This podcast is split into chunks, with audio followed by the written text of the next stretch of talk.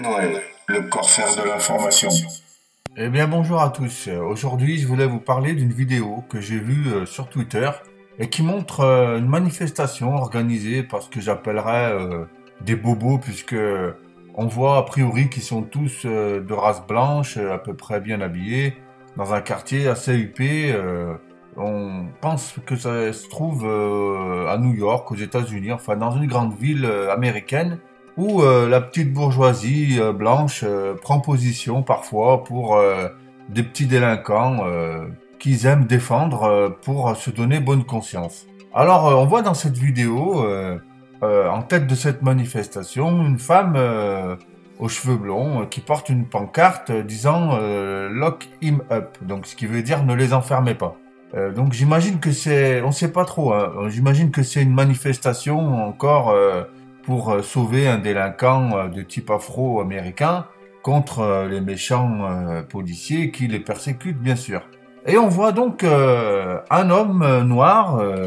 bien habillé, je crois que d'apparence il apparaît comme étant de bonne situation, et il interpelle cette femme en tête de, de manifestation en lui disant que son organisation et son mouvement est complètement à côté de la plaque, puisque selon lui, les Afro-Américains, qui représentent 13% de la population des États-Unis d'Amérique, euh, commettent plus de 50% des actes qui impliquent des armes et de la drogue. Et euh, en plus, il lui raconte que 95% de ces actes sont faits à l'encontre d'autres personnes noires. Donc il lui dit, voilà, c'est un calcul simple mathématique pour vous dire que moi, en tant qu'Afro-Américain, j'ai donc 2000 fois plus de chances euh, de me faire agresser, de me faire tuer par un autre noir que par un blanc, un policier ou même un néo-nazi. Euh, vous voyez jusqu'à où il va. Donc devant, euh, devant la réalité de la chose, on voit la personne abasourdie puisque voulant se donner bonne,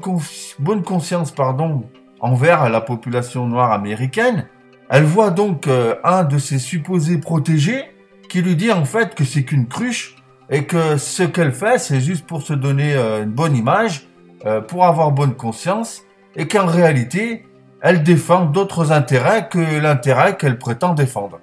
Alors on voit à la suite de la vidéo que comme elle n'a aucun argument à lui avancer, eh bien tout simplement la manifestation se dissipe, fait demi-tour et disparaît comme si ne rien n'était. Vous voyez comment euh, le déni de réalité peut faire croire à certaines personnes de combattre euh, une cause et de se battre pour une cause euh, qui est complètement fausse et qui, en faussant les, chiffres, en faisant parler les statistiques de manière à, faire dire ce qu'on veut qu'ils disent, eh bien on pense être dans le camp des gentils, dans le camp du bien, et œuvrer en fait pour le contraire de ce qu'on prétend défendre. Ça veut dire que en se battant, en manifestant pour pointer du doigt, euh, soi-disant, la persécution des policiers envers la population afro-américaine, eh bien, en fait, elle ne fait que raviver les flammes qui entretiennent ce conflit entre euh, les communautés, puisque euh, je rappelle que les États-Unis d'Amérique,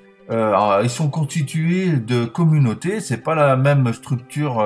sociétale que la France, par exemple. Donc euh, il existe, c'est vrai, il faut pas le nier, des actes racistes euh, envers les blancs, envers les noirs, envers euh, les, latinos. Ça, ça a toujours existé, c'est propre à l'espèce humaine, j'allais dire. Mais en fait, en pointant du doigt chaque fois ce genre de comportement, elle occulte complètement le reste, qui est qu'en fait, la population afro-américaine a un problème interne, puisque étant constituée de communautés, cette communauté en réalité s'autodétruit puisqu'elle commet euh, en majorité des actes euh, délictuels et criminels envers sa propre communauté. Et c'est ça que cet homme euh, voulait faire souligner à cette femme et dénonçait le fait que Obama, par exemple, n'avait jamais soulevé ce problème et que en surfant sur la vague des protestations noires contre les blancs, en réalité, il avait noyé le poisson et ce problème continue à durer encore aujourd'hui.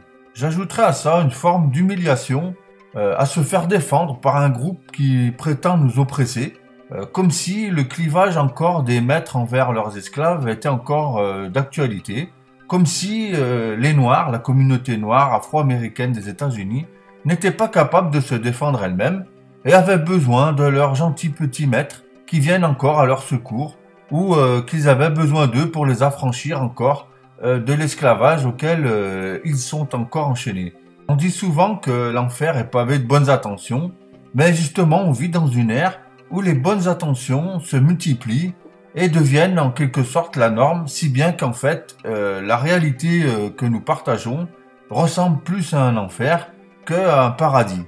Au fond, il ne faut pas se leurrer, l'être humain n'est pas euh, constitué uniquement de bonnes intentions, et à travers ça, il essaie de se cacher à lui-même les motivations premières qui le poussent à agir d'une manière ou d'une autre. Il faut simplement être cohérent avec soi-même et pas essayer de se cacher derrière un mensonge qu'on se crée de toutes pièces. Par exemple, dans le cas de cette manifestation, on voit bien que ces blancs qui manifestent pour les Afro-Américains, en réalité, euh, si on regardait euh, dans leurs entreprises, euh, on pourrait peut-être s'apercevoir que c'est ces mêmes personnes qui recrutent et qui embauchent le moins de Noirs en Amérique. Ce phénomène de discrimination ou de favoritisme a été étudié en psychologie sociale euh, sous le nom de paradigme de groupes nominaux. Pour la faire courte, c'est que l'être humain étant un animal social, euh, comme je vous l'avais dit dans un précédent podcast, il forme des groupes par euh, appartenance, par caractéristiques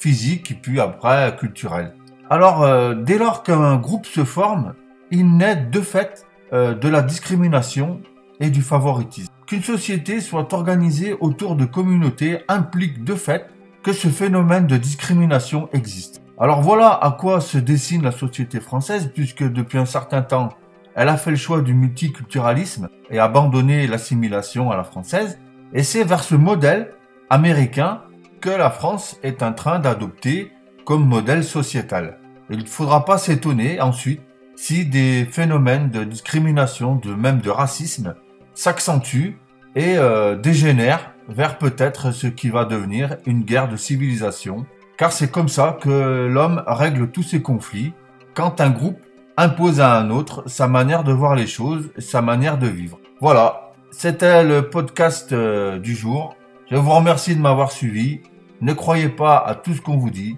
C'était Edward Kenway, le corsaire de l'information. Bye